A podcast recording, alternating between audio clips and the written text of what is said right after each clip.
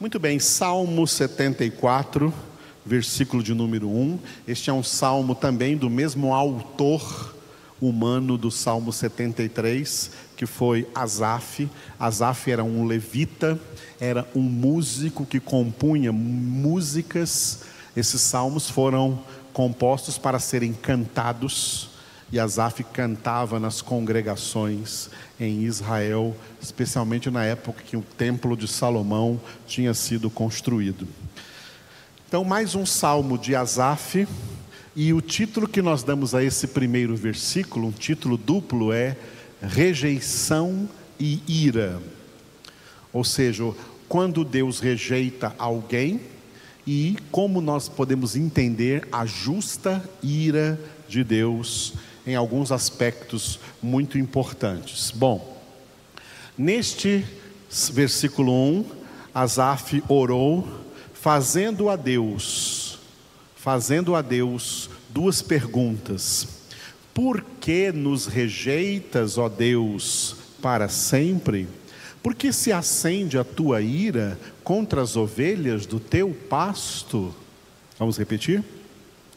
Por que nos rejeitas, ó Deus, para sempre? Por que se acende a tua ira contra as ovelhas do teu pasto? A razão pela qual Asaf orou, fazendo essas duas perguntas aqui diante de Deus, é porque na época que ele compôs esse salmo, o povo de Israel, que era o povo de Deus da antiga aliança, estava frio com Deus. Esfriaram-se na fé, estavam desviados de Deus, estavam desobedecendo a Deus, estavam cometendo idolatria, adorando deuses dos cananitas, e aí, quando o povo se afasta de Deus, Deus retira também a sua mão e eles deixam de receber os benefícios, as bênçãos, as coisas importantes que nós precisamos estar sempre recebendo de Deus e que Deus sabe que nós precisamos. Então o povo ficou desamparado porque eles mesmos se afastaram de Deus. Essa é a questão histórica. Agora vamos entender a questão espiritual que envolve essas duas perguntas feitas por Asaf. A primeira pergunta fala sobre rejeição, é a parte A do versículo onde Asaf fez essa pergunta: Por que nos rejeitas, ó Deus, para sempre? Vamos repetir? Por que nos rejeitas, ó Deus, para sempre? Quem Deus rejeita e quem Deus não rejeita. Primeiro lugar, eu gostaria de dizer assim: tem muita gente que quer transformar o Evangelho numa pregação otimista.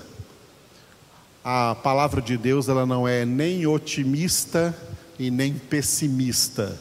A palavra de Deus é realista. Por isso ela é a verdade. Mas tem gente que quer transformar a pregação do Evangelho numa pregação otimista e fica por aí pregando: Deus não rejeita ninguém. Rejeita sim. Deus rejeitou pessoas na história passada, Deus rejeita pessoas na história presente, enquanto houver história humana na face da terra, Deus rejeita pessoas. Quem Deus rejeita e quem Deus não rejeita? Vamos deixar Ele mesmo responder para nós em Provérbios capítulo 8, versículo 17. O próprio Deus diz assim, ó. Eu amo os que me amam, os que me procuram me acham. Vamos repetir? Eu amo os que me amam, os que me procuram me acham. Esses são os que Deus nunca rejeita. Qualquer um que não se encaixar aqui nesse versículo, é, vai experimentar a rejeição de Deus nessa vida e na outra. São rejeitados por quê? Porque eles também, durante toda a sua jornada, rejeitam a Deus, rejeitam o seu evangelho, rejeitam a sua palavra, rejeitam o seu filho, rejeitam o seu Espírito Santo, rejeitam a ordem de Deus para serem santos. Como que é? Os homens rejeitam a Deus e querem que Deus ainda os abençoe, que Deus cuide deles, faça tudo de bom e de melhor para eles? Não, amados, Deus é justo e por isso ele diz: Eu amo os que me amam, os que me procuram me acham. O verbo procurar na língua hebraica e na língua grega é o mesmo verbo buscar, procurar ou buscar.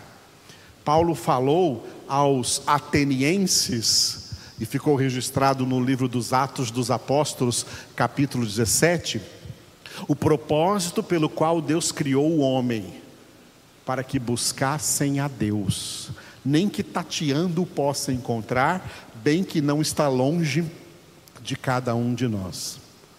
Mas a maioria dos homens não querem nem saber de buscar a Deus.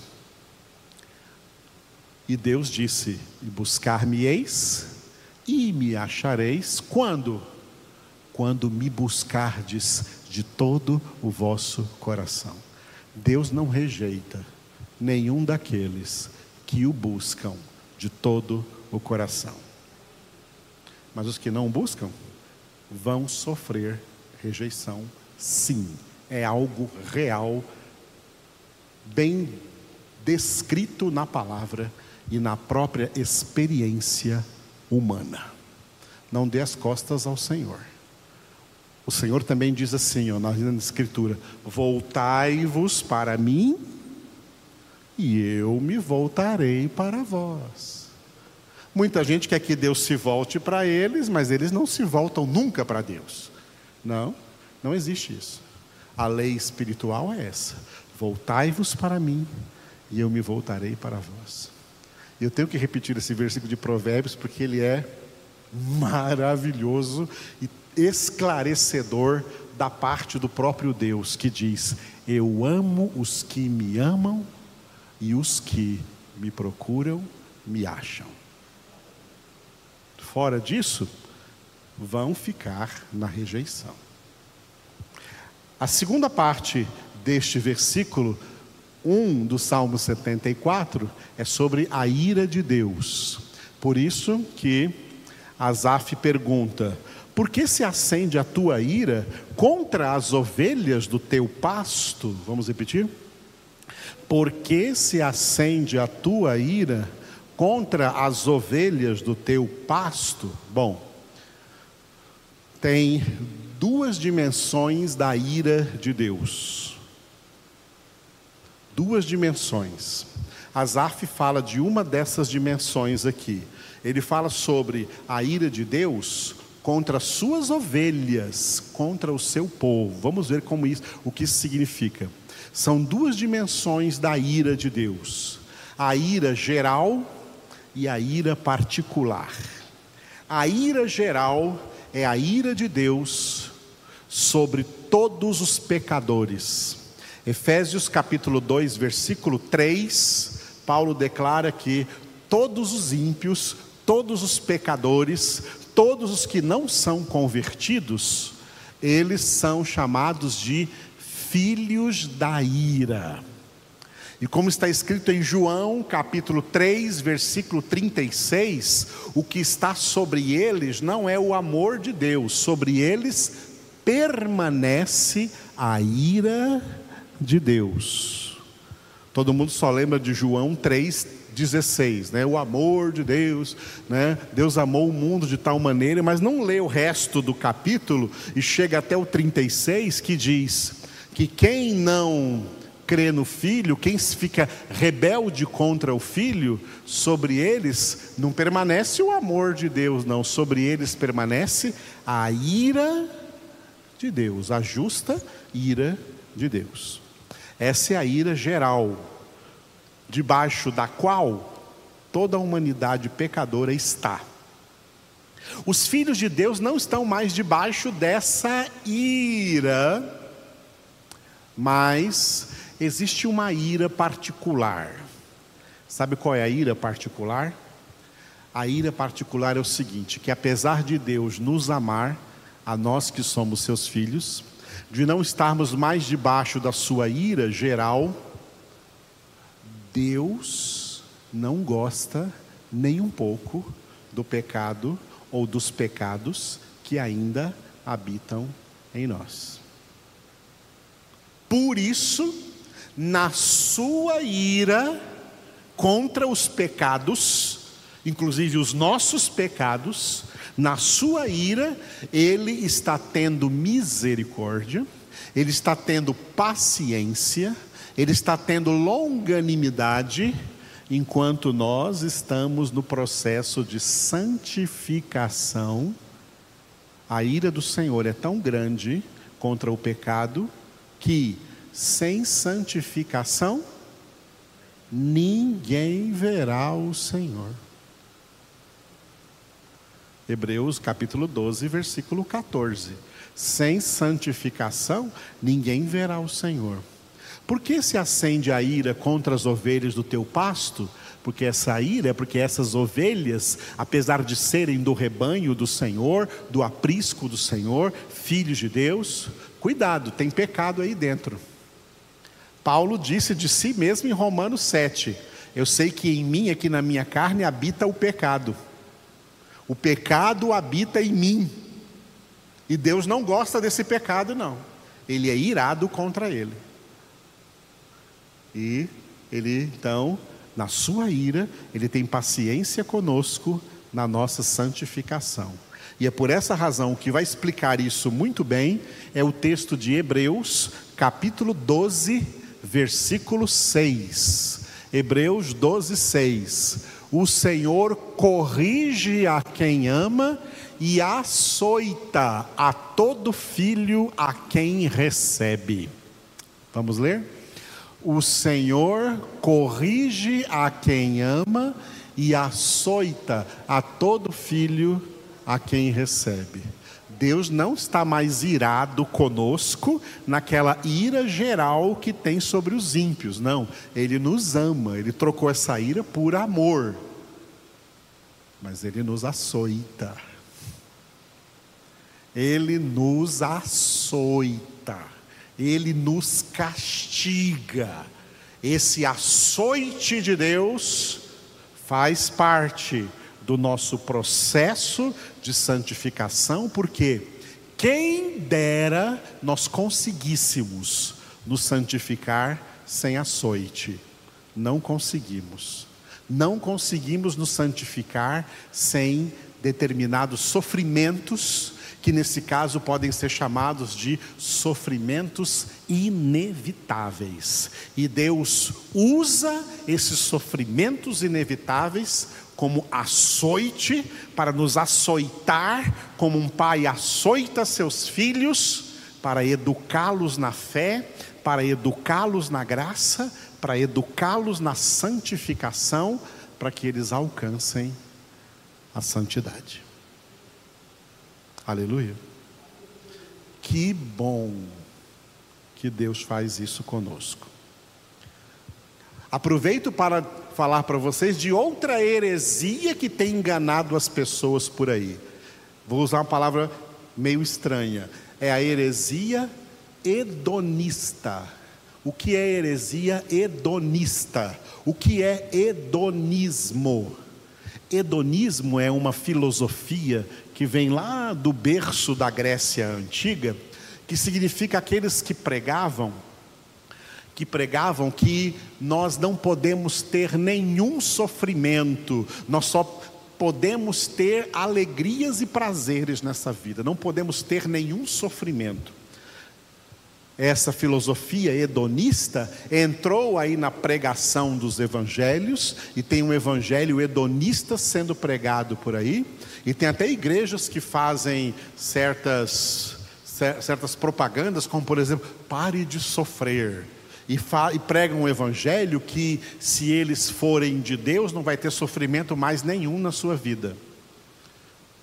Sendo de Deus, o sofrimento do qual Deus nos liberta é o sofrimento que está ligado ao pecado de Adão e que leva a humanidade para a condenação. Deus nos liberta desse sofrimento, mas os sofrimentos necessários para a nossa disciplina, Deus não abre mão deles. Os sofrimentos necessários para a nossa santificação, Deus não abre mão deles.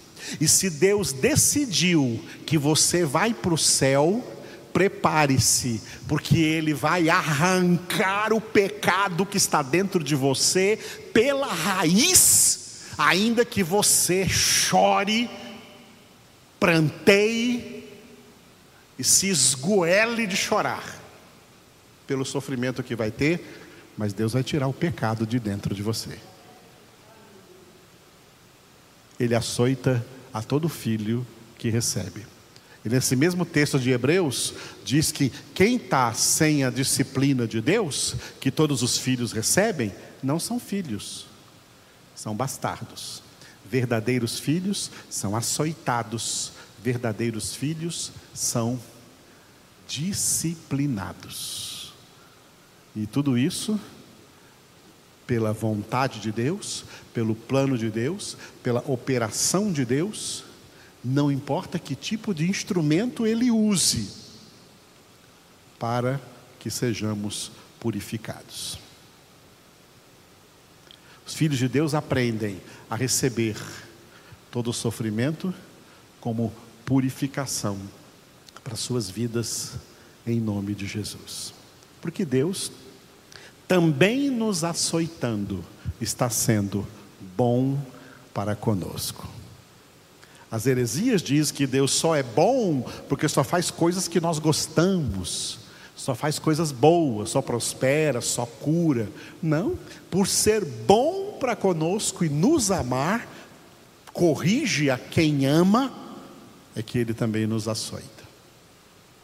Ele está sendo bom, nos açoitando pelos sofrimentos inevitáveis para a nossa santificação, em nome de Jesus. Aleluia. Vamos nos render ao Senhor agora em oração, mais uma vez de pé, oremos. Senhor nosso Deus e Pai, que bom poder chamar-te de Pai. Obrigado por esse privilégio que nos deste de poder invocar-te como o nosso Pai. Mas sabendo que, como nosso Pai, tu também, Senhor, nos corrige, porque tu corriges a quantos tu amas. E o Senhor nos ama e por isso nos corrige e por isso nos açoita para que sejamos disciplinados, para que sejamos formados, forjados na verdadeira santificação do Senhor para a tua glória. Obrigado, Senhor, pela obra que o Senhor está fazendo em nossas vidas. E diante dessa obra, Senhor, como teus filhos e filhas, nós oramos, rendendo-nos a Ti, nós nos rendemos a Ti, Senhor. Faça em nós conforme a Tua palavra, faça em nós conforme a Tua vontade santifica-nos, para que possamos contemplar a tua glória e a tua face, em nome de Jesus. Amém.